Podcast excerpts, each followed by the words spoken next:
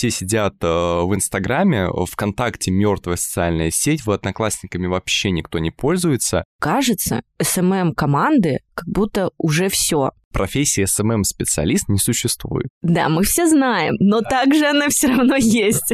На рынке жопа произошла, и надо срочно там все урезать. То, что делали пятью, будем делать двумя. Ну, ради Христа, нет, ну, конечно.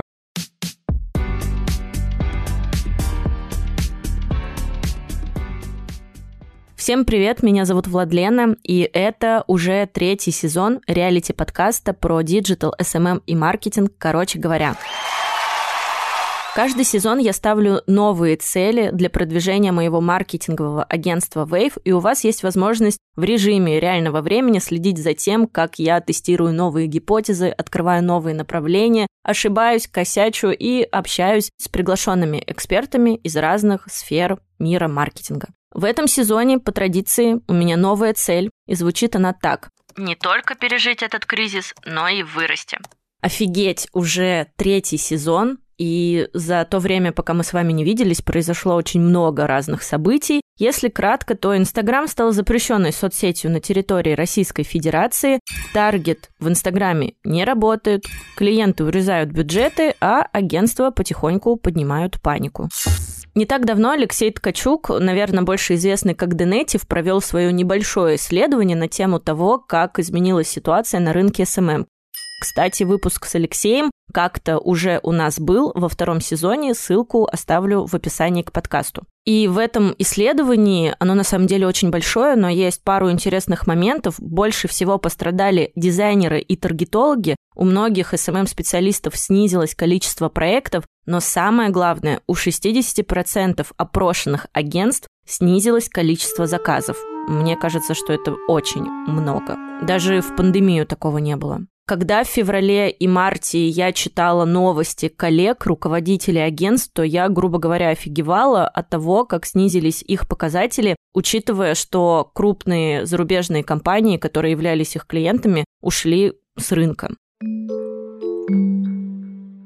Помните итоги прошлого сезона? Так вот, на сегодняшний день практически все изменилось, и все итоги уже не актуальны. А что конкретно поменялось в агентстве, что мы ввели и изменили, я расскажу после нашего разговора со Стасом, поэтому не переключайтесь и дослушайте до самого конца. В общем, как вы поняли, что там будет дальше с SMM, абсолютно непонятно, но ясно одно – нужно меняться. О том, что делать SMM-специалистам и агентствам в новой реальности, я поговорю со Стасом Ферберсом, руководителем диджитал-агентства Баргана и интернет-маркетологом.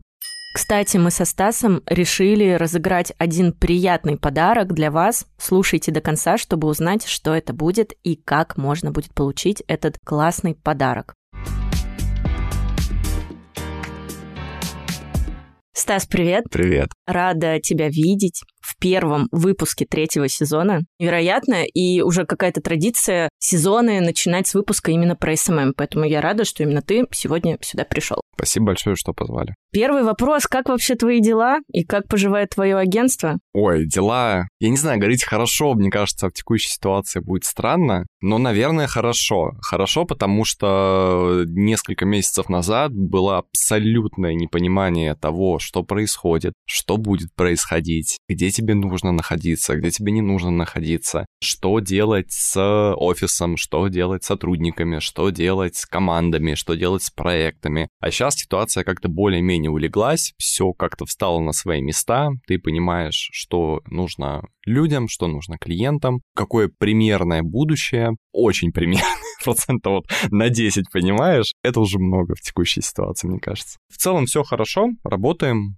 Слушай, круто, что ты знаешь, что там дальше. Как минимум, как ты сейчас формулируешь, что ты знаешь, какие есть потребности и что делать, и что будет актуально. Вот про это мы сегодня как раз поговорим. С чего хочу начать? Как ты вообще пережил э, ситуацию, которая произошла после блокировки Инстаграма и отсутствия вообще таргета? Первый момент. Мы лишились возможности официально говорить о том, что у компании есть Инстаграм на сайтах, в каких-то пресс-релизах и так далее. Второе, что произошло, если безэмоционально сейчас относиться вот к этой всей ситуации, то есть мы лишились появились ряд инструментов. И второй момент, это мы лишились таргетированной рекламы в Инстаграм. Весь остальной диджитал, который существовал, я могу сейчас, конечно, ошибаться, ну, первое, что приходит в голову, он так и продолжил существовать. То есть, да, в частности, там крупные какие-то государственные, полугосударственные компании, они не могут никакую коммуникацию, в принципе, там вести э, в этой социальной сети. Глобально у среднего малого бизнеса потеряли таргетированную рекламу. Все. У нас таргетированная реклама была в определенном проценте там среди наших услуг, 20-30, наверное, процентов, мы просто этот процент перенесли в другие социальные сети, во ВКонтакте, позже, прости, в MyTarget, в Одноклассники. Совершенно спокойно себя чувствуем там. Серьезно? Клиенты тоже нормально адаптировались? Как это было? Мы получили пуш о том, то, что таргетированную рекламу больше не работает на территории России, причем это было постепенно. Сначала там нельзя было, если не ошибаюсь, запускать с русскоязычных аккаунтов или с территории страны. Потом нельзя было таргетироваться на определенную целевую аудиторию, то есть людей, которые находятся внутри России и так далее. И мы постепенно с этими сложностями работали вплоть до того, пока ее полностью не обрубили. Дальше у нас был какой выбор? У нас есть определенные продукты, которые мы там продвигали, рекламировали. Есть определенные клиенты, мы просто их тотально перенесли во ВКонтакте потому что трафик в любом случае нужен, контролируемый, стабильный. У нас э, по большинству проектов есть большие э, базы спарсенные,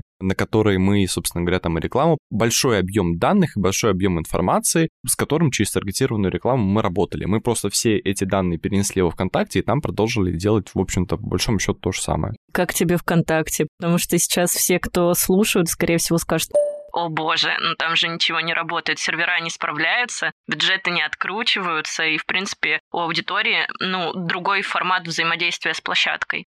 По поводу того, как аудитория взаимодействует с площадкой, было все очень непонятно первые дни недели, когда отрубили Инстаграм, потому что была определенная гипотеза, то, что люди ринулись туда, но как-то глобально поглощать там контент не стали. Но таргетированная реклама как работала, так и работает очень опасно, будучи специалистом, будучи маркетологом, быть таким диджитал-снобом и рассуждать категориями, что все сидят э, в Инстаграме, ВКонтакте мертвая социальная сеть, в Одноклассниками вообще никто не пользуется. Ну, ВКонтакте самая крупная социальная сеть в России. Всегда ей была. Инстаграм, если не ошибаюсь, э, уступал э, вот по последним, то ли бренд Analytics, то ли кто выкатывал статистику, что практически в два раза. То есть э, ВКонтакте самая популярная социальная сеть, ей все пользовались, и все пользуются, там есть реклама, там есть аудитория, платежеспособная, неплатежеспособная, мамочки, папочки, бабушки, дедушки, дети, собаки, там есть та же самая аудитория, просто она действительно по-другому потребляет контент, до нее нужно немножко другими методами достукиваться. Но все есть, из мертвых социальных сетей у нас разве что Facebook, где действительно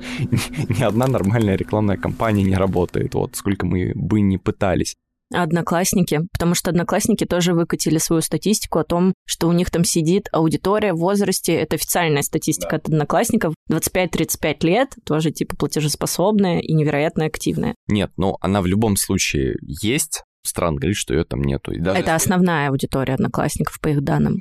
Сомнительно? Я не очень понимаю, так это комментировать. Слушайте, мы с ВКонтакте одноклассниками работали и в том числе последние пять лет. То есть эта история не о том, то, что вот э, заблокировали Инстаграм, у нас все клиенты были в Инстаграм, и мы побежали массово всех переводить в ВКонтакте, там, Одноклассники и так далее. Нет. В том числе у тех брендов, которые мы вели в Инстаграм, у нас по определенным категориям были также аккаунты во ВКонтакте и в Одноклассниках. Mm, ну, то есть изначально просто.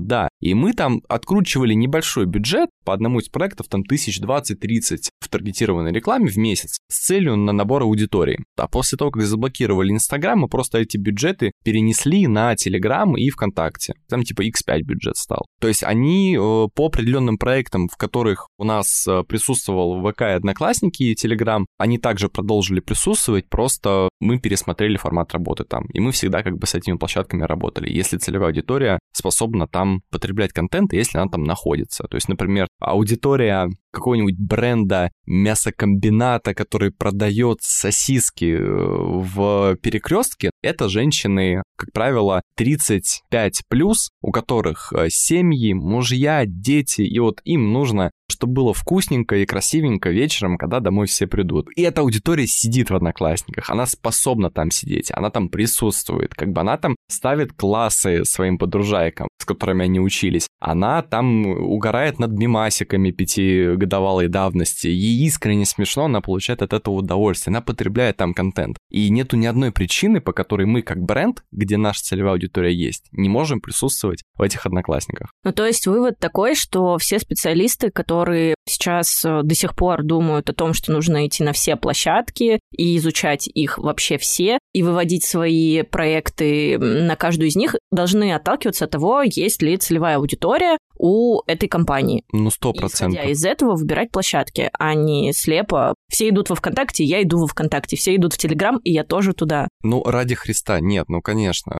Любые телодвижения, которые вы совершаете как маркетолог с проектом, делайте, отталкиваясь от целевой аудитории. Того, что ей нравится, того, на кого она подписана, того, сколько денег она зарабатывает и где находится. Потому что, например, ВК и YouTube — это более региональные площадки, там, нежели Инстаграм, где в основном представители городов-миллионников находятся, ну, согласно статистике. Только на основе этого полностью убрать все свои вкусовые предпочтения, что вам нравится, что вам не нравится. Есть статистика, есть цифры, они или достоверны, или недостоверны. Если недостоверны, делайте все действия, все ваши рекламные кампании, все маркетинговые активности согласно тому, что есть в этой статистике, без каких-то там своих предвзятых отношений ко всему так победим. На самом деле очень большая чистка рынка еще произошла. То есть огромное количество специалистов, не хочу снобить, но, видимо, без этого никак, которые там прошли несколько марафонов по визуалу в Инстаграме. Визуализаторы. Визуализаторы, да. Опять же, супер, если кто-то этим занимается, зарабатывает деньги, все классно, все отлично. Я вот сейчас просто вот э, очень сильно утрирую. Прошли там вот по какой-то узкой направленности какие-то курсы, марафоны и так далее, и не получали какое-то фундаментального маркетингового образования, знаний там на тех же курсах, просто другого формата, там с другую стоимость, как правило. Сейчас столкнулись с тем, что те их знания, которые они получали, они просто по большому счету обесценились. Рынок очень сильно почистился. Если раньше нам нужно было доказывать, что мы чуть-чуть по-другому относимся к проектам, у нас чуть-чуть другое понимание, немного другой багаж знаний и опыта, то сейчас, опять же, утрировано, но намного проще коммуницировать с клиентами, и вот эти вот 15 минут, когда ты человеку объясняешь, что с тобой можно работать и что ты немного отличаешься, их нету, или они стали там существенно короче, и тебе с большим желанием, удовольствием несут деньги. Ты говоришь, как будто больше стало запросов. Вот мне кажется, что что почистился не только рынок специалистов, но и рынок компаний. Вот что у вас с компаниями? Ушли ли они? У нас ушли. В конце этого эпизода я буду делиться вообще статистикой в процентах, потому что выпуски все максимально честные. Я тут цифрами вообще всеми и финансами делюсь. И мне кажется, что ну, это довольно интересно. Многим кажется, что ушли только у меня, а у всех остальных нет. Вот как у вас? У нас ушли все зарубежные клиенты в течение первой недели после того, как началась вся эта ситуация. Слава богу, это небольшой процент, около 3-4-5 клиентов. Все русские СНГшные проекты, которые у нас были, клиенты, все остались, и есть ощущение, что мы как будто бы даже сплоченнее стали. Потому что мы очень оперативно реагировали на все новости. Например, происходит какой-то вброс там по поводу блокировки YouTube. Я знаю то, что они все мониторят новости. Прежде чем нам клиенты пишут о том, то, что а это правда, и на фоне этого у них возникает огромное количество неуверенности, огромное количество подозрений, огромное количество там неуверенности в том, стоит ли нам сейчас делать какие-то проекты и компании или не стоит. Мы эти новости берем, если они шерятся, пересылаем в группу и пишем наше такое резюме, мол, так и так, так и так. Это с вероятностью 99% неправда потому что мы подбиваем там реальные мнения со стороны, например, там YouTube их официальной позиции, если они их излагали. Просто противопоставляем э, каким-то новостям, которые сильно завирусились. И мы весь март плотно держали руку на пульсе, по каждому вбросу, по каждой новости, которая потенциально могла нанести какой-то ущерб нашим проектам, мы давали подробное резюме, почему это, скорее всего, неправда. Вот, и что нам необходимо дальше делать. То есть каждый день мы были на связи с клиентами, поддерживали вот таким образом руку на пульсе. Круто. И поэтому они себя чувствовали, наверное, защищенными какими-то в безопасности. Защищенными. В такие моменты вообще проявляются специалист, ли на самом деле или нет, то насколько вы в состоянии не просто сделать хорошо проект, но и там даже успокоить клиента и объяснить то, что все в порядке, а вы это можете объяснить только на основе тех знаний, которые у вас есть и которые вы набрали, и на основе анализа информации, которую вы получаете. И успокоить — это очень важный момент, который действительно показывает ваш уровень. И в тот момент конкретно это нужно было делать ежесекундно, наверное. Да, это правда. В первую неделю, когда все вообще стало понятно, что все блокируется, нужно что-то делать, я сама проводила сессии с клиентами. Прям всю неделю я расписала, всю неделю занималась тем, что была, видимо, для них психологом, потому что им было очень важно узнать именно мое мнение, не команды и проектного менеджера, а конкретно мое. И я сразу по ходу дела предлагала им другие площадки, другие возможности офлайн, несмотря на то, что они у нас брали услугу, например, SMM, я им предлагала еще сразу альтернативу в офлайне, что вообще мы можем сделать. Или, например, если у них там зарубежный рынок, ну, например, могут ли они как-то туда экспортировать товар, и если у них логистика уже настроена, то, например, я им предлагала сразу вариант зарубежного рынка с возможностью настраивать рекламу там. И мне кажется, то, что с такими клиентами, с которыми вы вели такие сессии, у вас с ними очень укрепились отношения, есть у меня такое подозрение. Да, сто процентов. Они сразу чувствовали себя более уверенными. Как будто мы для них были стеной хотя бы в этой части разрушающегося мира. Проекты, с которыми вы сейчас работаете, в каких они сферах? Чтобы ребята, которые слушают, понимали вообще, какие проекты сейчас на плаву. У нас очень интересный пул проектов, в принципе. То есть у нас есть и сложные B2B направления, компании, которые там в топе по продаже медицинского оборудования, например, маркетплейсы из серии там IVL, сложное стоматологическое оборудование для операционных, где там средний чек несколько миллионов рублей там по стоимости квартиры. Ну, то есть у нас такой пул клиентов есть. Это сложные B2B направления, для которых мы делаем маркетинг, для которых мы делаем бренд-платформы. У нас есть простой, понятный бьюти-продукты, фэшн и так далее. Нас очень разнообразный... Портфель. Портфель, да, тех брендов и клиентов, с кем мы работаем, и мы получаем искреннее удовольствие и от тех, и от других, потому что они немножко задрот по цифрам, но при этом мне нравится какая-то эстетическая история, когда можно какую-то там свою творческую часть как-то выразить. Как пережили компании, чуть-чуть разобрались, а как твоя команда перенесла всю эту информацию и изменения? Потому что что было у нас, тоже поделюсь. Я узнала о вообще происходящем утром на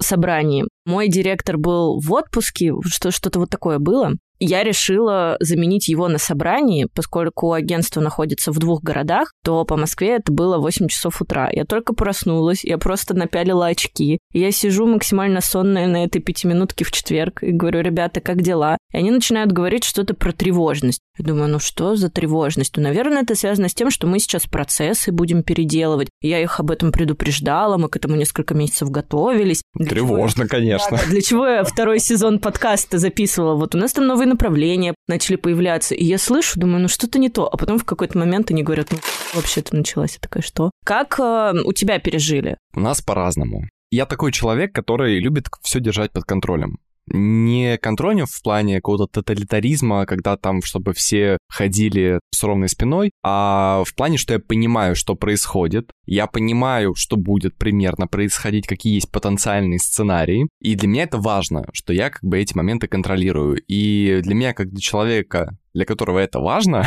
то, что происходило несколько месяцев, это был полный ад. Полный ад в какой-то абсолютно бесконтрольном хаосе, в котором ты вообще не понимаешь, где ты будешь находиться, что тебе нужно делать, а что тебе нужно не делать, что тоже важно. Как пережили ребята? У нас разные ребята в команде, кто-то более восприимчив к таким моментам, у кого-то какие-то там депрессии начались, кто-то очень сильно переживать начал по этому поводу. Мы просто стали больше находиться на связи. У нас два раза в неделю планерки, и обычно после того, как мы обсудим дела, мы желаем хорошего дня и как бы заканчиваем. А в это время мы еще, наверное, столько же, если не в два раза больше, общались э, на тему того, кто как себя чувствует, кто как переживает, и поддерживали друг друга. И после этого прям такое приятное тепло было внутри, такая минутка псевдоуверенности, как будто бы все вроде бы нормально. А спустя 100 дней как изменились настроения? Спустя 100 дней уже вошли в такое состояние, окей, все произошло, мы это все пережили, мы это продолжаем переживать, и сейчас уже вместо там ежеминутного мониторинга новостей мы просто принимаем решение о том, что мы будем делать при таком-то сценарии, при таком сценарии, в той ситуации, в этой ситуации, и у нас есть определенные не горизонт планирования, а варианты этих горизонтов, которые могут произойти, и разные планы согласно разному сценарию, который может произойти. То есть, получается, все в режиме действия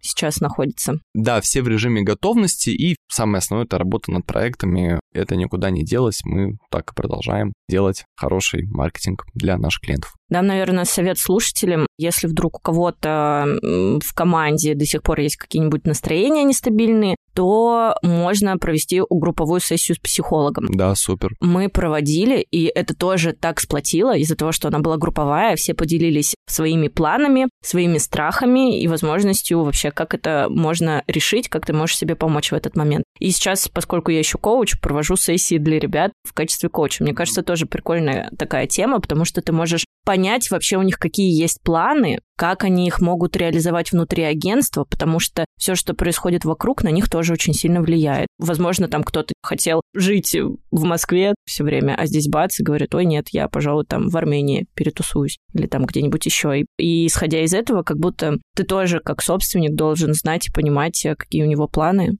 чтобы понимать, как вам совместно дальше двигаться. Вообще, это обязанность каждого руководителя. Такие моменты, когда какой-то сильный стресс вокруг, в такие промежутки ты можешь проявиться как э, хороший, крутой руководитель, которому можно доверять, как и вот с клиентами, то, что мы с тобой обсуждали пару минут назад, которому можно довериться на фоне таких стрессовых ситуаций и повышается лояльность друг другу и доверие. Что с бюджетами? Уменьшились ли они? Так как у нас э, остались э, все СНГшные проекты, бюджеты не уменьшились, в первую очередь всегда режут маркетинговые бюджеты. Да, и это ошибка. И это ошибка, потому что есть такое золотое сечение, что вот сколько вы хотите зарабатывать, берете 10% от этой суммы и вкладываете ее в маркетинг нужно правильно это объяснить клиентам. Ты видишь то, что к этому как-то подходит разговор, или они начинают как-то мяться, или ты видишь первые признаки того, то, что, возможно, от ваших услуг планируют отказаться или бюджеты порезать. Ты просто сам выходишь на прямой честный разговор там с собственником или с представителем со стороны компании. Ну, лучше, конечно, собственником, если есть такая возможность, потому что ЛПР, как правильно он или она. И просто обсуждаете ситуацию. И необходимо донести, ну, если это реально так. То есть, если, например, небольшая компания и предприниматель только-только там начал бизнес, все это произошло, и ей детей кормить не на что, конечно, объективно, что вообще не до вас, и выходить с разговором, ну, знаете, нам кажется, то, что вам, наверное, не стоит там отказываться от наших услуг, потому что вы будете меньше зарабатывать. Нет, ну, типа, у нее вопрос немножко в других категориях стоит. Но когда компании крупные, средние, действительно есть риск того, что они совершат какие-то не совсем корректные, объективно действия, вот, которые могут навредить сами себе. Ваша задача э, донести то, что, мол, какие есть обратные стороны у этого. Они начнут в перспективе меньше зарабатывать, какие у них останутся каналы трафика, как они будут работать с имеющейся аудиторией, как они будут привлекать новую аудиторию. И методом таких абсолютно здравых, логических рассуждений вы вместе с клиентом можете прийти к выводу о том, то, что они сейчас отказываются, они экономят столько денег, а в перспективе они теряют столько-то денег. Ну и, как правило, эта сумма значительно выше. И просто отдаете на усмотрение как бы человека, который принимает решение, подумать, действительно ли стоит так торопиться с этим решением. Потому что, как правило, такие решения принимаются не в ходе какого-то там долгого анализа, обсуждений с руководством, с менеджментом компании и так далее. Они принимаются спонтанно, быстро. У нас кассовый разрыв, что у нас здесь лежит? Вот, маркетинговый бюджет, все, убираем. Как правило, это происходит таким образом. То есть, если клиент торопится с этим решением, и вы видите, что он торопится, окей, дай, поговорить, успокоить, э, что все в порядке, насколько это возможно. Если вы откажетесь от маркетинга, вы потеряете больше. Но если это взвешенное решение, они понимают, откуда они будут брать трафик, это не то, что им пришло в голову, и они это озвучили там в эту же секунду. Тут вариантов никаких, нужно быть честными, просто признать, да, окей, все хорошо, сейчас мы там ставим наши отношения на паузу или заканчиваем, но в случае чего мы всегда на связи. Важно тоже хорошо расходиться, чтобы в случае чего к вам могли обратиться вновь. У нас очень часто такое бывало, что у компании там действительно начинались какие-то проблемы, и действительно часто к нам потом возвращались. Ой, интересно. Очень часто, когда клиенты уходят, многие говорят, пусть уходят, вернутся на более высокие цены, потому что заходили они два года назад по старым ценам 20-го, не знаю, может, 19 -го года, тут в 22-м возвращаются, цены уже другие. Как у тебя с этим, какая политика? Как у нас формируется вообще ценообразование? У нас классическая история про покупку часов у сотрудников и перепродажу ее у клиентов. То есть, если у нас на рынке труда произошло повышение цен, и мы не имеем возможности закупать, очень сейчас как-то по-феодальски я говорю, вот, нету возможности закупать людей, закупать время у людей дешевле или дороже. Нет, если на рынке стало меньше крутых специалистов, то есть предложений стало меньше, спрос как бы он меньше не стал, и цены повысились из-за этого, у нас стали специалисты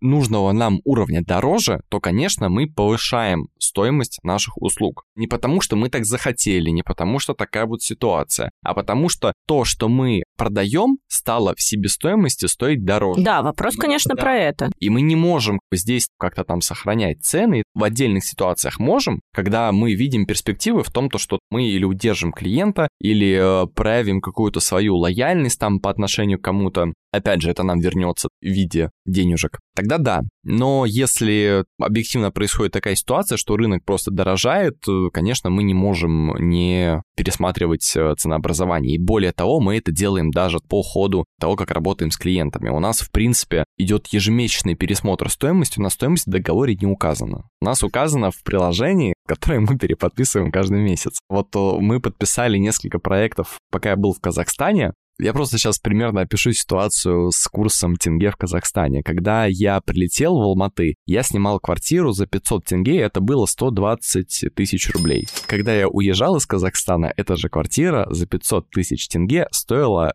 68 тысяч рублей. А мы взяли там проекты в тенге. А команда у нас Откуда? Из Москвы. Слушай, у меня такая же история, только наоборот. У нас э, клиент французский, я, наоборот, ему выставляла счет в рублях. И когда мы смету ему эту отправляли, это было еще два месяца назад, и курс был другой. Получается, что на сегодняшний день ей абсолютно невыгодно переводить нам в рублях эту сумму, потому что просто у нее себестоимость сразу выросла там практически в два раза. А она еще была подрядчиком между нами и реальным клиентом. И получается, что клиент ей два месяца назад заплатил, например, сумму, на которую мы с ней договорились там в евро или в долларах. За это время курс изменился, и она нам должна как будто в два раза больше. Короче, жесть, стало невыгодно. Это реальный кейс, да? Да, это реальный. И как вы поступили? Ну, никак, у нас же в рублях было, но она переводила в евро в итоге, как есть. Ну, а что мы сделаем с этим? Ничего. Мне же платить в рублях команде в России, ну, а что я могу сделать? И в три-два раза же дешевле.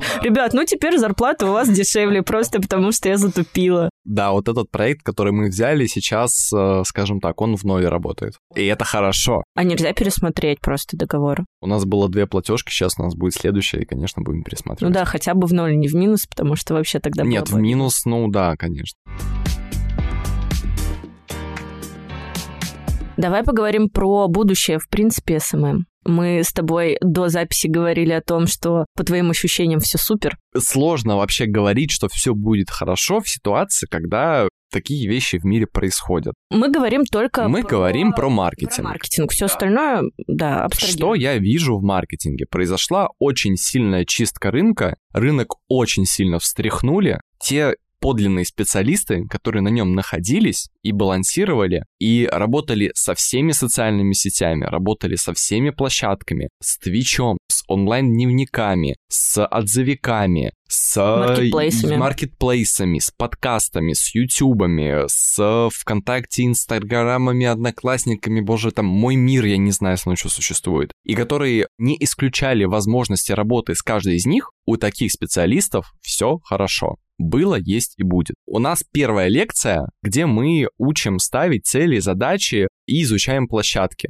ребята после всей этой ситуации просто в нашем э, телеграм-канале, в сообществе наших выпускников, писали, что как круто, что мы изучали все площадки, разбирали блогеров на каждых из них. И сейчас как бы они не столкнулись с той ситуацией, что они просто за бортом, потому что они не знают про существование и не знают, как работать с другими площадками. И это такая фундаментальная база, которая должна быть у любого маркетолога, и каждый специалист должен уметь с этим работать. Что произошло? Рынок встряхнулся, те специалисты, которые не понимали, как работают социальные сети вне Инстаграма, к сожалению, оказались за бортом. Те ребята, которые, как я уже сказал, разбирались, э, как работают все площадки и не были такими диджитал-снобами, у них все более-менее ок. Я этот вопрос задала в связи с чем? Тоже делилась с тобой, э, когда мы сюда заходили, что у меня тут был инсайт. Я еду такая в такси и думаю, кажется, SMM-команды как будто уже все как будто в нынешней ситуации большие SMM-команды, имею в виду там, вот как у нас, например, не знаю, как у вас, ты сейчас, наверное, тогда расскажешь, у нас проектный менеджер, контент-менеджер, фотограф, дизайнер, копирайтер, таргетолог, моушн-дизайнер, там инфлюенс-менеджер, продюсер, съемки, ну и так далее, и, короче, по списку. Как будто такая большая команда, она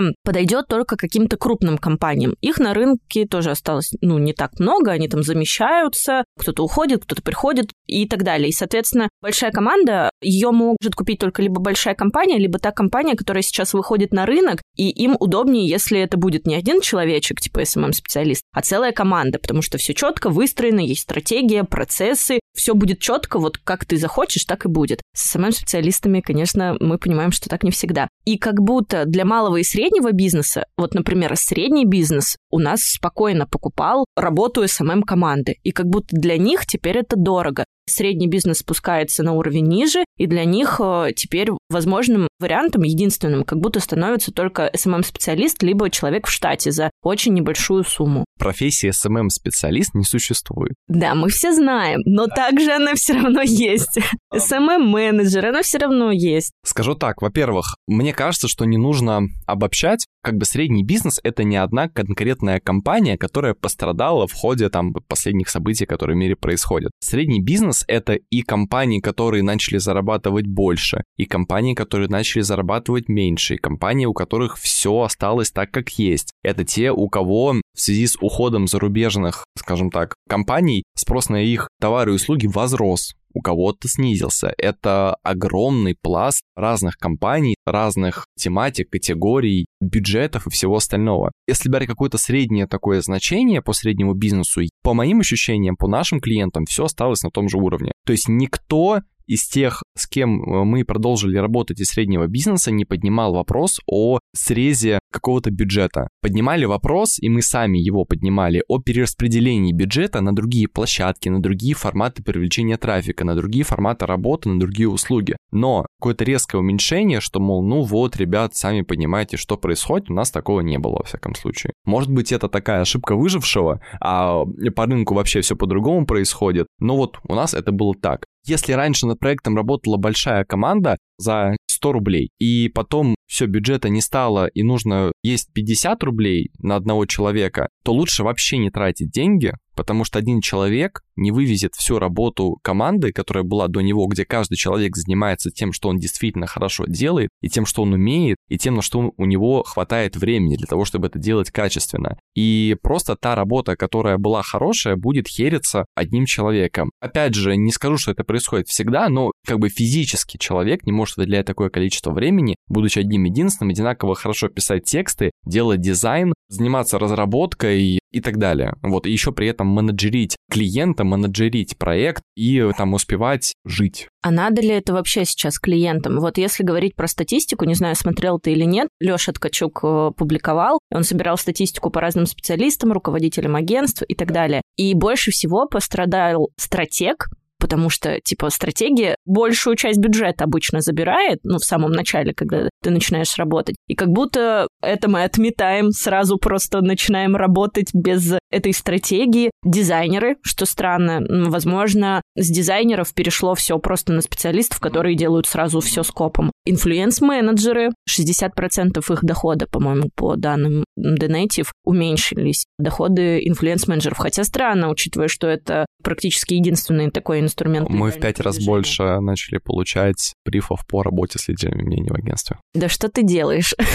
Ты всю статистику портишь. Но опять же, ошиб- ошибка выжившего, да. Лёша собирал статистику с большого количества специалистов, как бы я здесь, наверное, не какая-то единственная правильная инстанция буду. Да, там где-то 400, наверное, было. Просто я не задала, я просто озвучила, что статистика, она как будто говорит немножечко о другом. Есть ощущение, что малый и средний бизнес, он просто тогда уйдет от агентства. Мы говорим не про какое-то тогда в этом случае крупное агентство, потому что крупному, очень большому агентству, где, не знаю, там 100 сотрудников, даже, может быть, больше 50, понятно, что тут вообще очень много вопросов возникает, что им делать, и они все равно не могут опуститься вот так резко на уровень. Ниже по количеству сотрудников, они не такие мобильные, и в этом случае как будто небольшое агентство. Сколько у тебя, кстати, сотрудников? У нас в штате 6 сотрудников и около 20 на аутсорсе. Ну вот, и как будто агентство там до 30 человек, ну что у меня сейчас тоже 30, оно более мобильное и может быстро как-то подредактировать свои услуги. Вот есть ощущение, что вот таким агентством до 30 человек, может быть, даже 10-15, как будто логичнее изменить свои услуги и использовать небольшую команду из там шести человек, а там два человека на проекте. Ну, смотри, если есть возможность реализовать тот пул задач, которые есть на проекте силами двух человек, супер, и сделать это качественно, вообще никаких вопросов. Я не очень люблю мыслить категории, что вот у нас на рынке жопа произошла, и надо срочно там все урезать, то, что делали пятью, будем делать двумя и так далее. Нет, типа, если мы это можем сделать силами двух людей, мы это сделаем силами двух людей. Например, мы не можем вести социальные сети компании, которые занимаются продажей сложного медоборудования, силами двух людей, потому что у нас только копирайтер получает почти как э, проект, если не больше, потому что это человек, который пишет на очень сложную тему с огромным количеством терминологии, и в которой ошибка очень дорогого стоит, потому что люди, которые подписаны на сообщество, это все врачи, и они такие сразу, ага, вот тут-то неправильно, а бренд, он себя позиционирует как бренд-эксперт, который делится информацией. Это просто будет некорректно. И здесь Project не может писать тексты, как для брендов одежды. Всем доброе утро, на Даша чудесное платье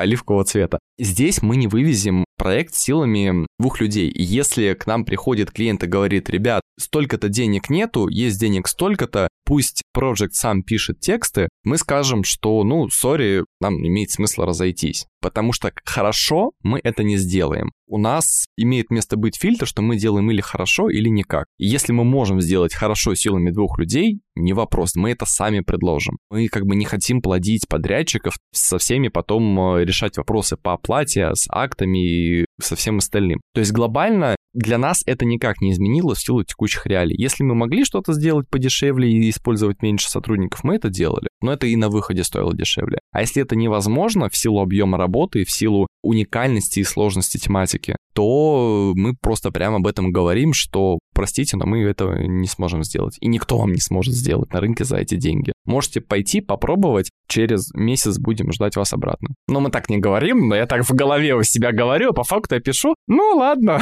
спасибо большое, до свидания. Ну ладно, окей. Короче, если можно оптимизировать, то оптимизируешь. Какие направления ты сейчас рассматриваешь для своего агентства? Может быть, не только SMM, может быть, что-то еще? В целом мы не только SMM и занимаемся. То есть мы не SMM-агентство последние года три. Мы диджитал-агентство. По сути, диджитал — это вся работа, которая направлена на цифровую рекламу. Это и продакшн, это и копирайтинг. Делаем все, начиная от разработки и реализации SMM и маркетинговых стратегий, в том числе настройка таргетированной медийной контекстной рекламы, организация размещений с лидерами мнений, спецпроекты сложные, продакшн, то есть от меню ресторана до рекламного ролика за две недели в декабре для телека. Это реальный кейс, это просто ад какой-то был. Мы обязательно это опубликуем на сайте в ближайшее время. У нас достаточно большой спектр услуг, которые мы делаем, которые мы предоставляем. И просто, если, например, у нас раньше имело место быть таргетированная реклама в Инстаграм и там стратегия, в рамках которой входит Инстаграм, то сейчас у нас этой услуги нету. Ты говорил о том, то, что у стратегов очень сильно понизился заработок, звучит вполне адекватно, потому что что делают стратегии? Стратегии анализируют рынок, собирают информацию, понимают какие-то тенденции и раскладывают это все по полочкам. сейчас невозможно ничего разложить по полочкам. Типа непонятно. Да, итог стратегии — это, грубо говоря, у вас есть карта, как из точки А, где мы находимся сейчас, прийти в точку Б, где у нас там будет такое-то количество там чего-то, что мы с вами обозначили в рамках цели этой стратегии, там узнаваемость, количество, не знаю, переходов на сайт и так далее. То есть какая была цель этой стратегии. Сейчас спрогнозировать это в горизонте полугода и тем более года, как обычно стратегии пишется невозможно, поэтому мне видится вполне логичным, что стратегии пострадали в первую очередь. Почему пострадали дизайнеры, конечно, сложно, наверное, потому что львиная доля того, что делали те дизайнеры, которые отвечали на данный опрос, это были креативы для таргетированной рекламы или какие-то материалы, которые рекламировали через таргетированную рекламу. Да или просто сам по себе дизайн дорогой, если почасовая оплата, то как будто давайте мы там снизим количество дизайна, ну и будут, например, просто фотографии. Ну, возможно, возможно. Вот ты пока говорил, я подумала, что стратег, он может быть не актуален, а актуален антикризисная, там какая-нибудь маркетинговая стратегия. Но именно с точки зрения маркетинга, потому что есть ведь маркетологи, которые разбираются в кризисах. Вот что делать компанию в кризис, потому что это практически всегда одни и те же этапы, независимо от того, это коронавирус или что вообще происходит в этот момент в мире. И, возможно, вот что-то такое на замену стратега на сегодняшний день более актуально? Ну, мне кажется, это две разные категории специалистов, но в силу того, что происходит в мире, стратегия 100% менее актуальна, чем какой-то антикризисный маркетинг, менеджмент и так далее. Ну, потому что у нас кризис, по сути, это очевидно.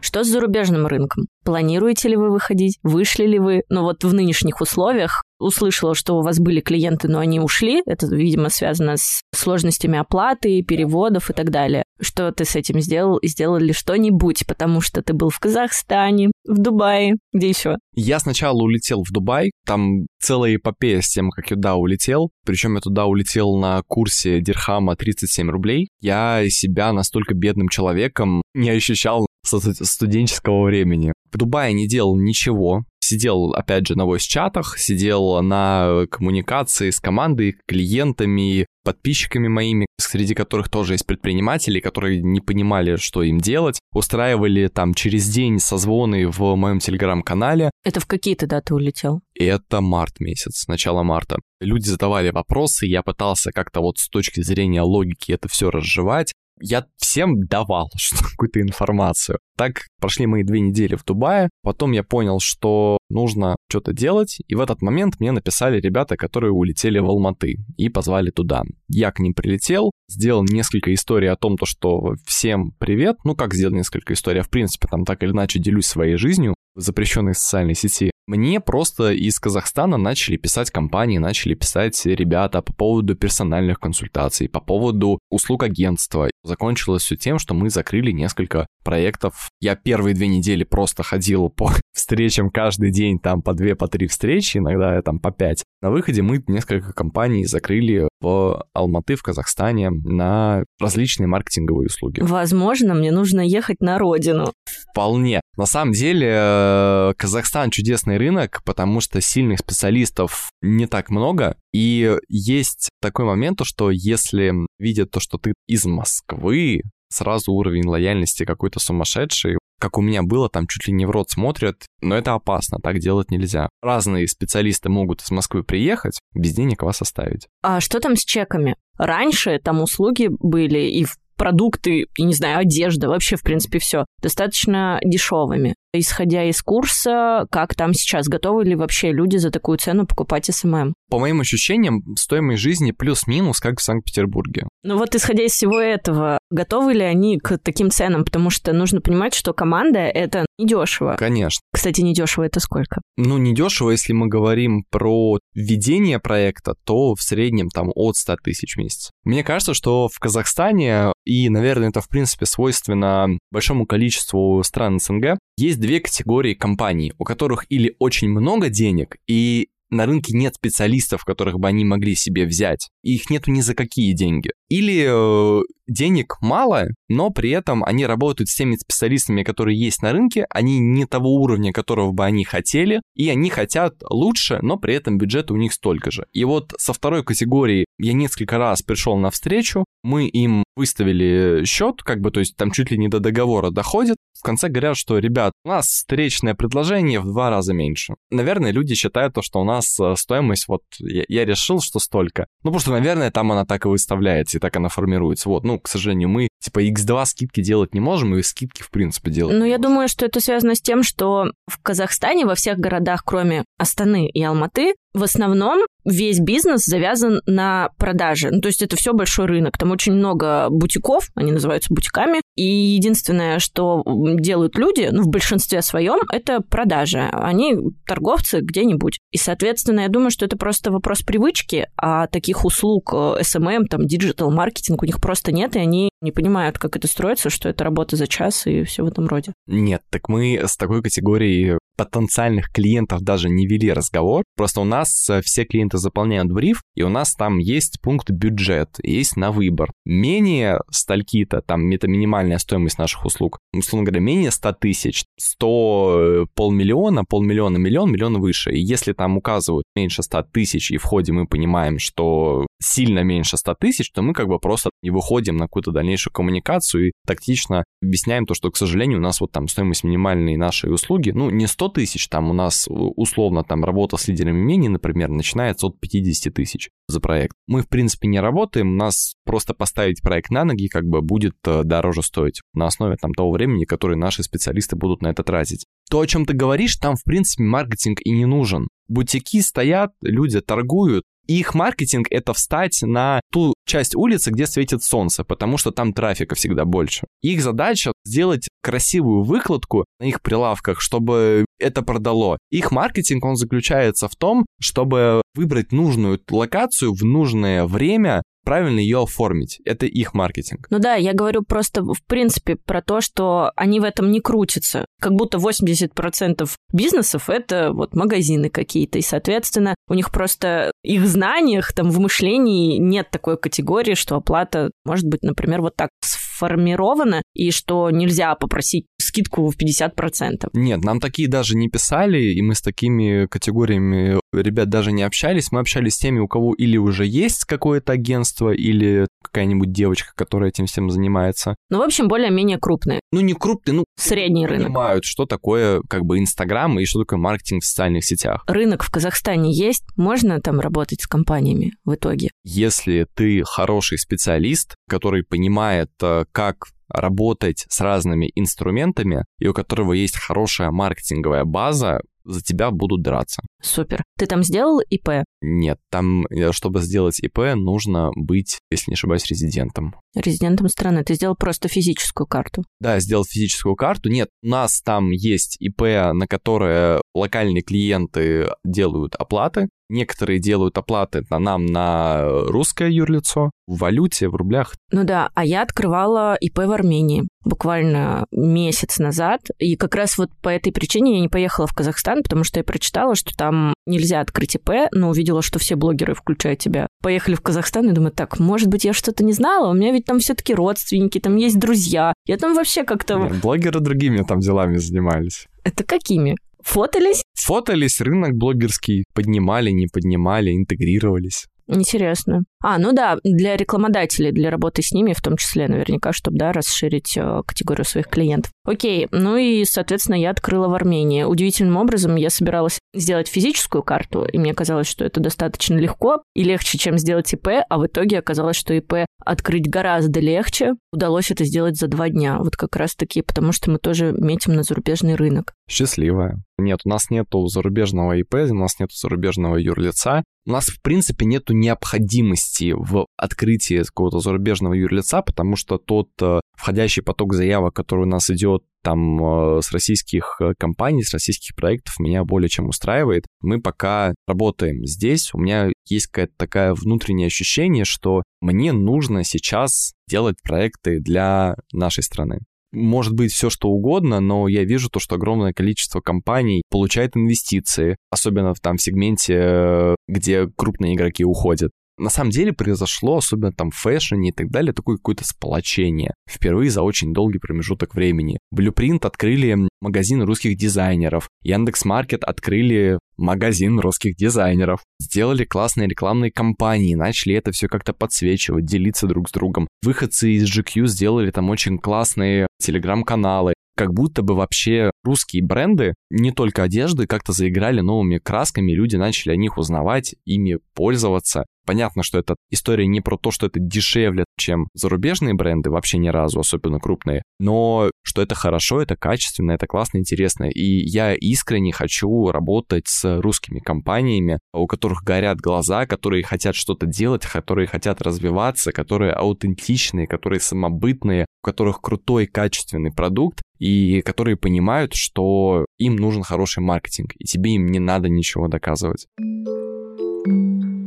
Стас, у нас есть новая постоянная рубрика. Я задаю два коротких вопроса, но, как у Дудя, ответы могут быть не короткими. Первый вопрос – как сохранить спокойствие в нынешнее нестабильное время? Понять, что тебе доставляет это неспокойствие, и декомпозировать это на какие-то пункты, с помощью которых ты можешь с этим бороться. Например, как со мной было, я не понимаю, что будет в будущем. Я не люблю, когда я не понимаю, что будет в будущем, я не могу что-то планировать. Могу ли я что-то с этим сделать? Нет, я ничего не могу с этим сделать. Хорошо. С помощью чего я могу как-то эту ситуацию там стабилизировать? Первое. Просчитать различные варианты и различные сценарии того, что может происходить. Подготовить небольшой план действий на каждый из них посмотреть, почитать историю про похожие периоды, когда происходили не такие же, конечно, вещи. У истории нету каких-то прям один в один повторов, но определенная цикличность и определенные сценарии присутствуют, паттерны общие. Посмотреть, что там происходило, как-то подготовиться к этому, хотя бы морально. Уже, ну, собственно говоря, то, чем я занимался в Дубае, и более-менее мне как-то чуть-чуть стало поспокойнее. Без чего компания и собственник бизнеса не вырастет в кризис?